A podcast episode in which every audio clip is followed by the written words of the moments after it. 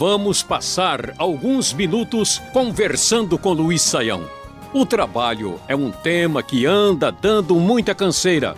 Você sabe o que a Bíblia tem a dizer sobre sua relação com seu patrão? E sobre o trabalho na igreja? Emprego normal ou sacrifício? Tenha estas e outras respostas a partir de agora. Vamos começar os trabalhos de hoje com a pergunta da Bárbara de Pernambuco. Em 1 aos Coríntios, capítulo 15, versículo 58, está escrito que no Senhor o nosso trabalho não é inútil. E em Mateus 6:33, lemos que precisamos buscar em primeiro lugar o reino de Deus. Sendo assim, o que é que deve ter prioridade? Nosso trabalho ou o reino de Deus, ou seja, as atividades da igreja? Porque esses dois textos parece que dão a entender que o nosso trabalho aí secular não adianta muita coisa, não é, professor? Bom, André, vamos aí tentar ajudar a Bárbara e responder a esta pergunta que nos é apresentada, né? Vamos lá. Bom, em primeiro lugar, nós devemos entender que a visão que a Bíblia nos apresenta não é uma visão de separação das coisas, como se, por exemplo, o nosso trabalho fosse uma coisa ligada a nós, né, e o que é feito na igreja fosse ligado a Deus. A ideia não é essa, né? O que, que a Bíblia nos apresenta? Que tudo, tudo neste mundo, quer seja aquilo que nós entendemos da esfera espiritual, quer seja nesse mundo material, físico que está à nossa volta, tudo isso pertence a Deus e deve estar subordinado, submisso ao, ao domínio de Deus. Então, quando nós falamos do reino de Deus, é Deus reinando sobre tudo. Então, quando Deus passa a reinar na nossa vida através, né? da pessoa de Cristo Jesus, eh, nós nos submetemos a Ele. Então quer dizer que o nosso trabalho é um trabalho feito no Senhor. Não é que o nosso trabalho é nossa atividade e a hora de ir para a igreja é atividade para Deus, né? Tudo faz parte da mesma realidade. Então, nesse sentido, uh, eu sou, ou devo me entender, né, como escravo, servo de Jesus, submisso ao Rei, de modo que toda a minha vida, em todas as minhas atividades, devem ser direcionadas para a glória de Deus. Agora é importante, André, observar que o texto de 1 Coríntios 15, 58 quando diz né, que é, o nosso trabalho, eh, o trabalho dos que trabalhavam na obra de Deus aqui, eh, não era inútil, faz referência não ao nosso trabalho como nós entendemos aqui, né, hoje em dia, de, de, de trabalho, né, o emprego, né, a nossa atividade tecnicamente chamada de secular. O texto vai dizer: sejam sempre dedicados à obra do Senhor pois vocês sabem que no Senhor o trabalho de vocês não será inútil. Então aqui ele estava fazendo referência né, ao trabalho que era feito para a propagação do Evangelho. Mas independentemente da leitura aí imprecisa né, do versículo, é necessário a gente entender né, que nós não podemos pensar que a nossa atividade de sustento é algo nosso, independente, e que as nossas atividades religiosas são atividades ligadas a Deus. Isso é muito importante entender.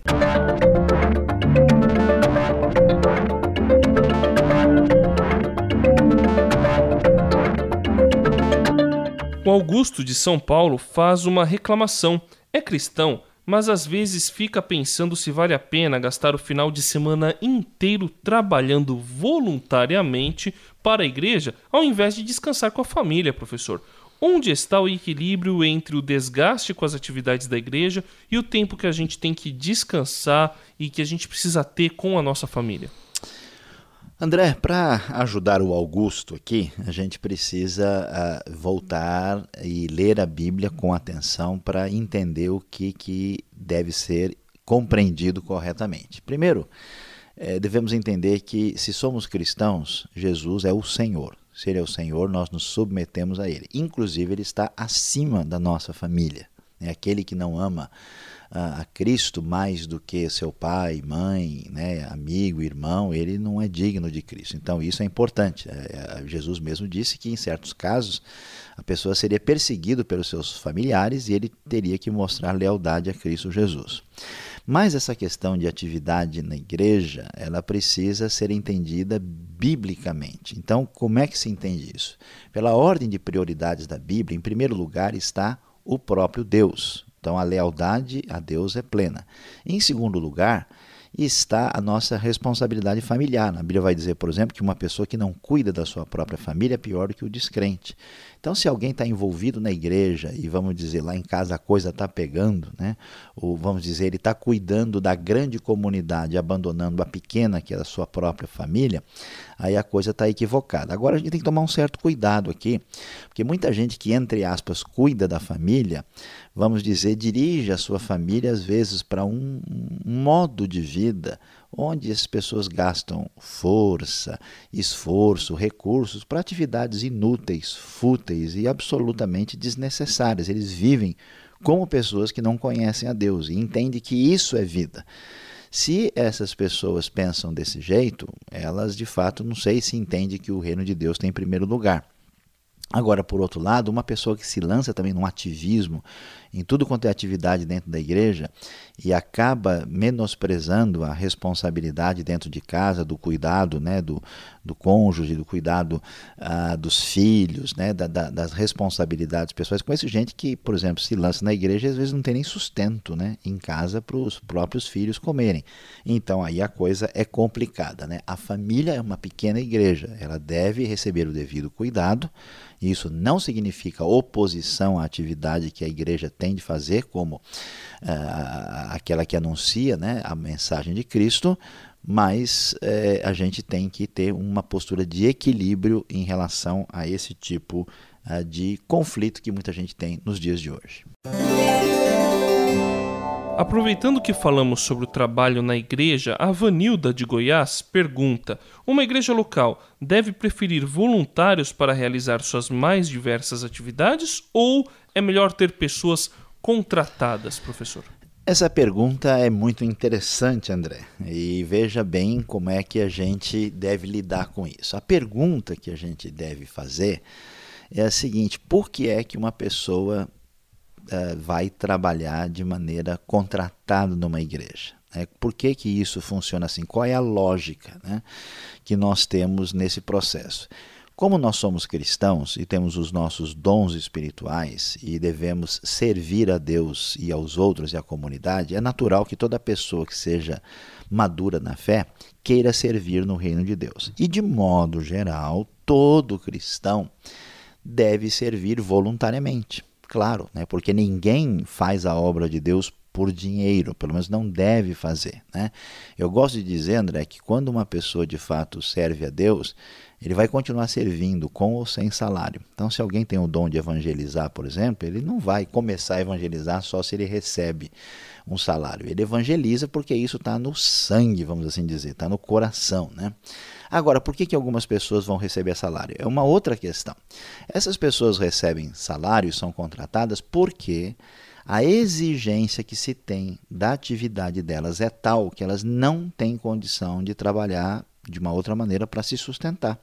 Então, vamos supor, uma igreja que exige de um pastor que tenha tempo integral com a igreja, né, que ele esteja lá para atender as necessidades da igreja, pregando, ensinando, acompanhando, é, é, é, absurdo que essa pessoa não tenha como se sustentar. Então a igreja tem a responsabilidade pela Bíblia de cuidar né, dessa situação de sustento pastoral. Mas não é só o pastor. Por exemplo, uma igreja grande, ela precisa ter um administrador. A igreja que tem mais de mil membros e a sua demanda de organização é suficiente para que ela contrate o administrador. Uma igreja numa cidade que precisa de segurança, ela tem, tem que ter vigilantes, ela precisa de gente na limpeza. Não dá para todo mundo fazer tudo isso voluntariamente. Então, nesse sentido, aí nós vemos que a necessidade da igreja é que estabelece a razão por que algumas pessoas devem receber salário e outras podem continuar atuando voluntariamente. Falando em trabalho na igreja, o ouvinte Humberto do Amazonas quer saber como, à luz da Bíblia, podemos decidir sobre quais devem ser os funcionários e ministros que ganham algum tipo de salário dentro da igreja e quanto eles devem ganhar.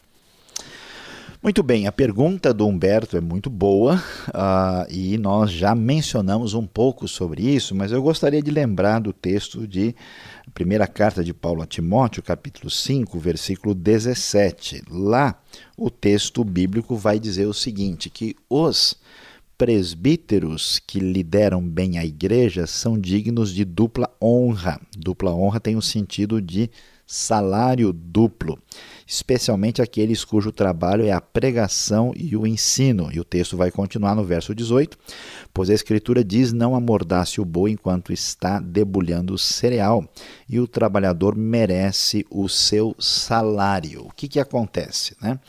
É, como nós dissemos, uma igreja precisa de um líder espiritual. Uma vez que ela tenha um pastor ou mais pastores, ou presbíteros, ou qualquer nome que a gente queira dar para esse líder da igreja, e ele é obrigado a gastar tempo suficiente dos, das suas atividades, que ele não pode se sustentar de uma outra maneira, a igreja deve sustentar o trabalho dele. E nos outros casos, quando a igreja tem necessidade, por exemplo, uma igreja grande precisa de alguém para cuidar do trabalho com jovens ou na área de educação cristã, é claro que essas pessoas que vivem disso devem receber salário. Agora a pergunta que é mais difícil, né?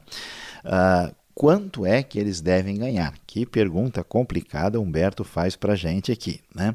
Uh, geralmente, André, o conselho, isso é um conselho prático baseado no bom senso, que uma pessoa que trabalha para a igreja não deve ser um indivíduo que seja explorado pela igreja, ganhando o menor salário possível.